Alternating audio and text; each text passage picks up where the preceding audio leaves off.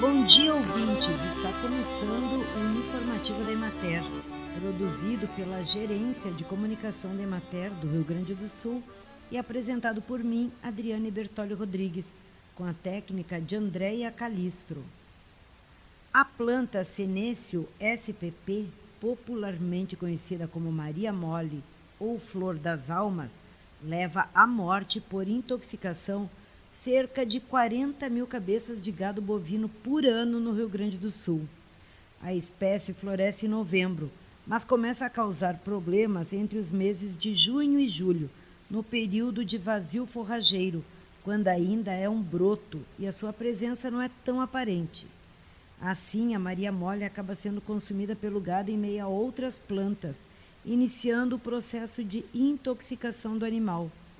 O médico veterinário e extensionista da Emater Ascar, Carlos Roberto Vieira da Cunha, participou de uma pesquisa em Eldorado do Sul, conduzida por Fernando Caran, pesquisador do Instituto de Pesquisa Veterinárias Desidério Finamor, vinculado à Secretaria Estadual da Agricultura, Pecuária, Produção Sustentável e Irrigação, que mensurou a infestação da Maria Mole nos campos do estado onde a presença da planta é abundante.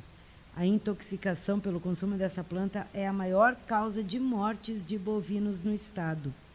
De acordo com o extensionista, a alternativa mais efetiva para o controle da infestação é aproveitar esse período em que a planta está em floração para arrancar a Maria Mole pela raiz, retirando-a do local e ateando o fogo, evitando a proliferação das sementes.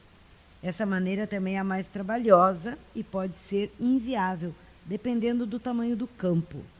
Outra opção para o controle da infestação é a criação de ovinos, animal mais resistente à toxina da Maria Mole do que o bovino. Na pecuária gaúcha, a maioria das propriedades apresenta pastagens abundantes, sem ataques de pragas e rápido rebrote das forrageiras. Está sendo efetuado o corte a confecção de feno e as lavouras de milho estão sendo colhidas para silagem. Na região administrativa da Ematerascar de Bagé, em São Gabriel, os produtores, preocupados com o possível desabastecimento ou aumento de preços devido à quebra na safra de sementes, já buscam sementes de aveia e azevém para o próximo outono. Na região de Santa Rosa, as pastagens mantêm boa oferta de forragem e não há registro de pragas na de Soledade, continua o adequado desenvolvimento das pastagens de verão nativas e cultivadas e a oferta de forragem. E bem, por hoje vamos ficando por aqui. Amanhã estaremos de volta com mais um informativo de Mater. Até lá!